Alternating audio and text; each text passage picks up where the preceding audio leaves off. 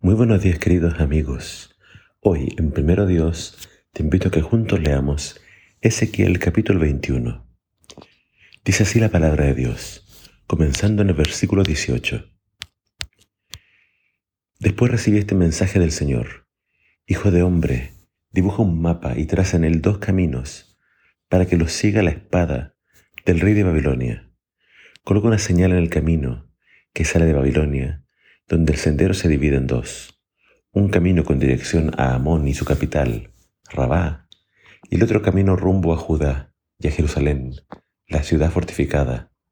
El rey de Babilonia ahora se encuentra donde se dividen los dos, caminos y está indeciso sobre a quién atacar, a Jerusalén o a Rabá.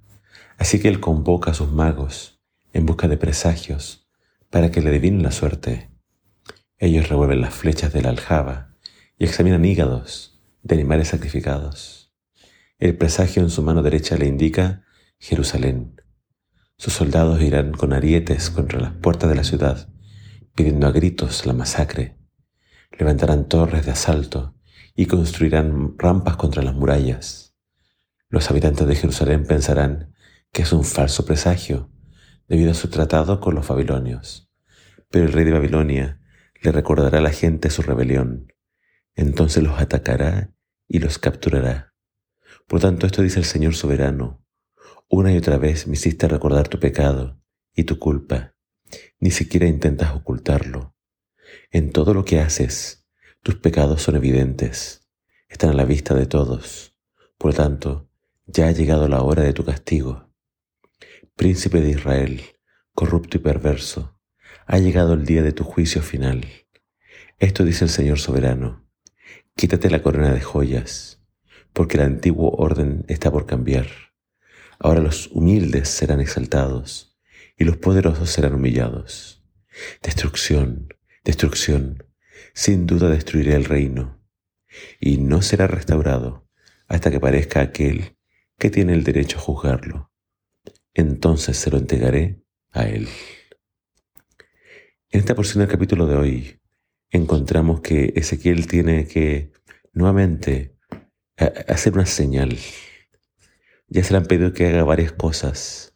Entre ellas, en este mismo capítulo, le tocaba llorar y gemir por lo que estaba por pasar con Jerusalén. Pero ahora él tiene que dibujar un mapa donde el rey de Babilonia tendría que decidir si ir a destruir Amón o ir a destruir Jerusalén. Y él pidió a sus magos que le ayudaran y sus magos le dijeron que tenía que ir a Jerusalén. Sin duda acá vemos un poco de cómo actuaban los reyes antiguos, siempre buscando la magia, buscando eh, alguien que le augurara el futuro. Y el rey de Babilonia no era diferente. Pero aunque obviamente usó un método pagano, un método que no tiene nada que ver con, con Dios, sin embargo Dios le está mostrando a su pueblo lo que estaba por suceder. Babilonia vendría y sus soldados dice que vendrían muy, muy enfadados pidiendo la masacre del pueblo.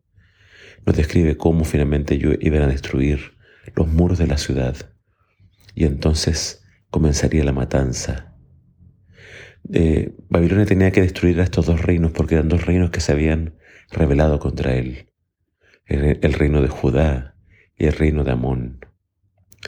Pero vemos que sin duda la ciudad iba a ser destruida.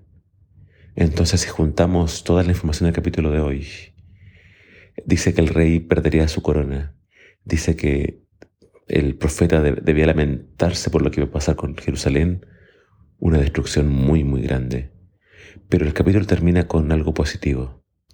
Dice, pero este reino que va a ser destruido ahora será restaurado por aquel que Dios eligió para que juzgue con justicia. Esta es una profecía mesiánica que habla de Jesús. Él es el único digno de poder no solamente juzgar, sino también de poder restaurar. Y Dios es el que finalmente tiene el poder de restaurar nuestras vidas. Si tú sientes que tu vida se cae a pedazos, si tú sientes que estás rodeado por el enemigo y esto se está levantando arietes contra tus muros, amenazando con que todo se caiga.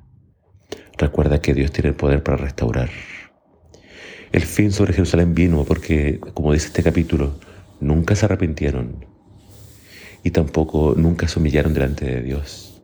El pecado de ellos, dice, era abierto, todos lo podían ver. No había ni una pizca de arrepentimiento y ante eso Dios no podía hacer nada más que castigarlos. La invitación hoy es a que nos arrepintamos, que no nos pase como Jerusalén, que se, que se empecinaron en su pecado, se volvieron cada vez más insolentes, cada vez más descarados. No, que el Espíritu Santo produzca en nosotros una sensibilidad ante el pecado y no nos endurezcamos demasiado al punto de que ya no haya un regreso, una vuelta atrás. Humillémonos en la presencia del Señor, arrepentámonos y Él nos va a restaurar. Que el Señor te bendiga.